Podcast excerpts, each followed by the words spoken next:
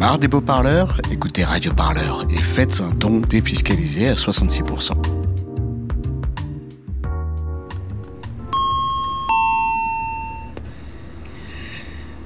Chers voyageurs, d'ici quelques instants, nous arriverons à Arlon, gare terminus Ah, de ce train. Je crois qu'on arrive. Ah ouais. Mais attends, euh, on arrive où là? Les gens ils le savent pas ça? Je vais faire la voix off.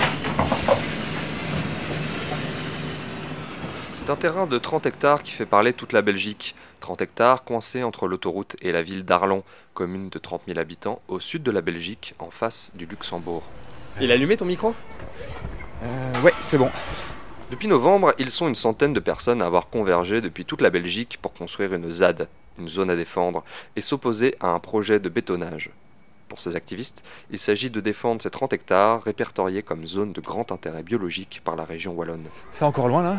Je crois que c'est à 2 km depuis la gare. Putain, la prochaine fois on prend la caisse. hein. Mais ce projet de ZAD ne plaît pas à tout le monde. Il y a quelques semaines, une opération policière est venue semer le trouble sur la ZAD. Charles, t'as le journal? Ouais. Attends, je cherche l'article. Euh, Ah oui, voilà, il est là. Le soir, édition du 29 novembre 2019. Des dizaines de camionnettes de police, une vingtaine de policiers à cheval, deux camions lance à eau, deux sorties d'autoroute fermées, un hélicoptère. Arlon n'a sans doute jamais connu un tel déploiement de forces de l'ordre. Ce qui a vraiment été terrible vendredi, c'est le climat de, de peur qu'ils ont installé ici à Arlon. Enfin, la ville était complètement en état de siège.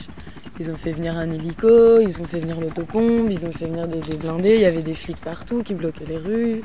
Des gens qui sont fait arrêter quand ils quittaient euh, la zone ici. On a, même eu euh, des, retours euh, du- d'une fille qui est dans un lycée ici. Et elle disait, il y avait genre une de ses camarades de classe qui disait en mode, oui, il y a une manif aujourd'hui, faut pas qu'on sorte, on pourrait se faire tuer, quoi. Mais ça a vraiment instauré un climat hyper angoissant et de peur à fond à Arlon pour rien quoi. La marche des territoires prévue par la ZAD n'a donc pas eu lieu, mais le bourgmestre, Vincent Magnus, Voilà. et les forces de l'ordre ne les ont pas crues. Parce que eux disaient sur les réseaux sociaux, la marche est annulée. Je dis, ben, simplement, vous voulez bien me confirmer ça par écrit. Je n'ai jamais reçu cet écrit-là. Et je me dis, mais est-ce que c'est encore quelque chose qu'on est en train de me raconter par les réseaux sociaux et, et où euh, finalement, euh, une demi-heure avant, euh, on nous dit, ben non, finalement, on se voit quand même devant la gare et on démarre notre marche à ce moment-là. Là. Vincent Magnus est le maire d'Arlon depuis 7 ans, mais c'est aussi un des administrateurs d'Idelux, l'intercommunal qui pilote le projet de bétonnage et qui est propriétaire du fameux terrain. Et donc, on avait pris effectivement des mesures de, de- de protection qui étaient, euh, pour certains, importantes. Mais vous savez, si j'avais rien fait, que la marche avait eu lieu et qu'il y aurait eu des dégâts, on m'aurait dit, ben, ben, monsieur le bourgmestre, vous êtes un naïf. Oui, mais si on n'avait pas fait venir ces forces, est-ce que vous pouvez me garantir qu'ils n'auraient pas fait la marche et que dans la marche, il n'y aurait pas eu des gens qui étaient moins bien intentionnés que d'autres? Moi, il n'y a rien qui me le garantit, en tout cas. Dans la ville, si certains habitants rencontrés comprennent qu'il fallait un minimum de sécurité au cas où, ils étaient nombreux à pester contre ce déploiement inapproprié aux frais du citoyen.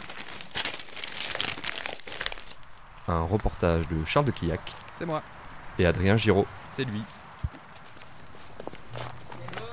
Bonjour, c'est permis d'entrer. euh.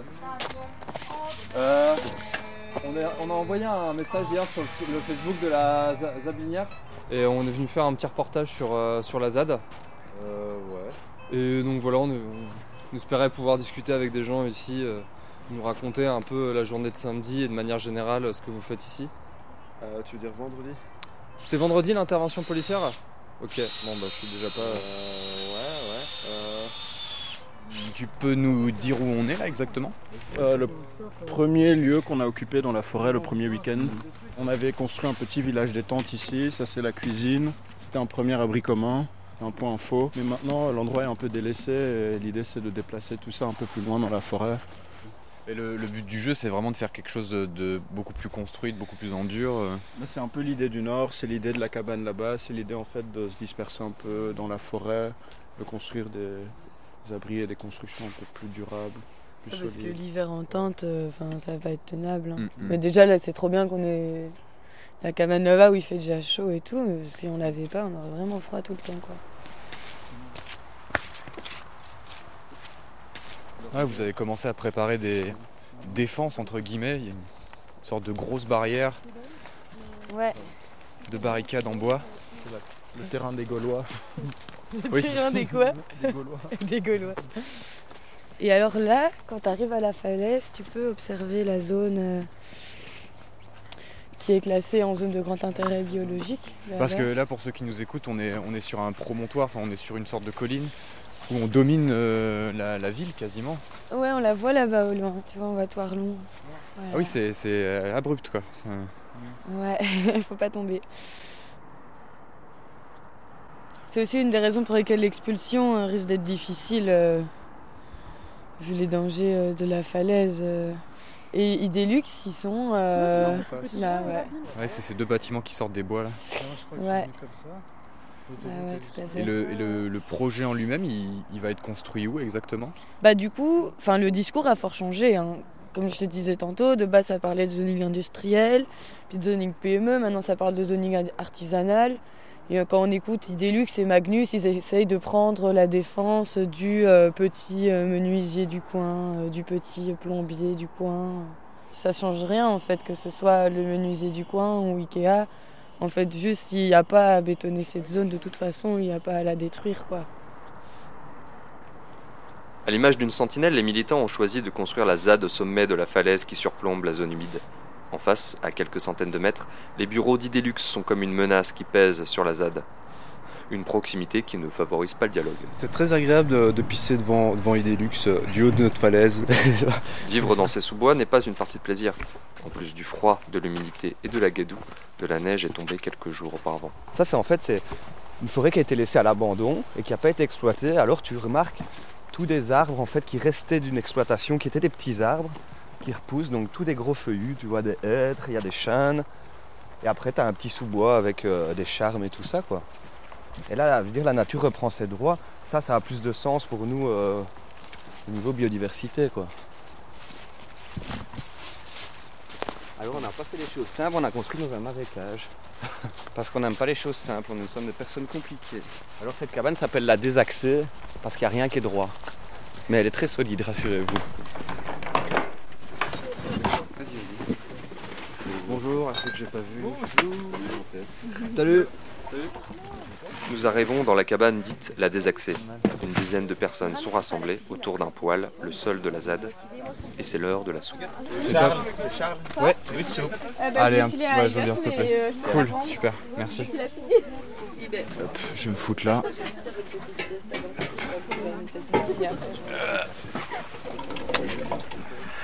Interview de la soupe. en place la ZAD Un mois. Un mois et quelques, ouais. En fait, il y a eu un appel euh, il y a déjà un certain temps qui était venu de base de riverains ici et c'est eux qui pour la première fois ont même utilisé le mot ZAD quoi. Et donc suite à cet appel, en fait, il y a eu beaucoup de gens qui venaient de toute la Belgique, de France, du Luxembourg. Voilà, les gens ont bien répondu à cet appel Facebook en fait. Des gens se sont rencontrés, euh, ont créé des liens, des affinités pendant tout un temps et puis après il y a eu le lancement euh, de la ZAD quoi. Et euh, c'est qui Caius Magnus? Caius Magnus Ouais.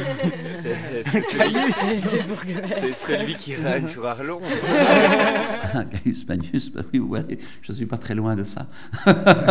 c'est c'est pas là qu'il fallait se battre. Il y a, il y d'autres enjeux, je crois, euh, plus importants en province de Luxembourg euh, pour, euh, pour essayer de, de faire valoir ces arguments-là. Le projet de construction de zonage est en stand-by. La ZAD, elle, elle a commencé en octobre. Oui, 26 Vous octobre. Vous me racontez comment ça a débuté, comment c'est Est-ce que vous, ça vous étonne en fait, tout simplement Ouais, ça vous a pas surpris, Oui, ça Ah ben ça nous a complètement surpris. On a, on a vu sur les réseaux sociaux à un certain moment que euh, il souhaitait venir y passer un week-end.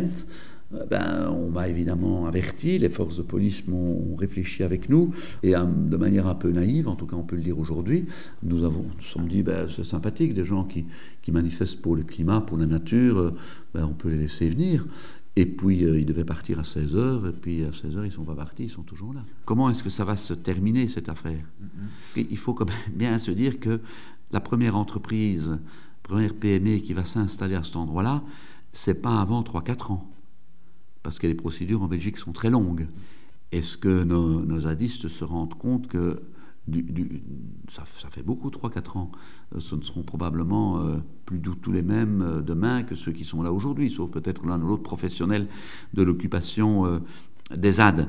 Et donc, est-ce que, ça va durer 3-4 ans ou est-ce que d'ici deux mois, on les mettra dehors?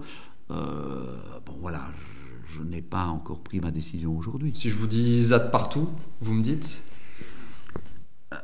Oui, j'ai vu que c'était quelque chose qui, avait qu'ils qui, qu'ils avaient sur leur, sur leur gilet jaune et sur certaines. Il y a, aussi un, un, autre slogan qui me fait beaucoup plus peur. C'est pas Adak ou Abak ou euh, c'est un slogan anglais, enfin qui veut Acab. Merci. Euh, Depuis cette interview, Vincent Magnus et Idelux sont passés à la vitesse supérieure. Le 6 décembre dernier, le conseil d'administration de l'intercommunal a engagé la procédure d'expulsion. Comme le tribunal de paix l'avait demandé, des panneaux ont été installés autour de la ZAD. Il est demandé aux occupants de partir du terrain pacifiquement. Dans un communiqué publié le même jour par Idelux, on peut lire S'il apparaissait que les occupants refusent d'exécuter cette décision, cela signifierait que les plus radicaux l'ont emporté sur les plus pacifiques. L'intercommunal n'aurait alors d'autre choix que de solliciter l'exécution forcée de celle-ci. Radicaux ou pas, les occupants de la ZAD vont continuer le combat, comme ils l'ont rappelé dans un communiqué partagé le lendemain.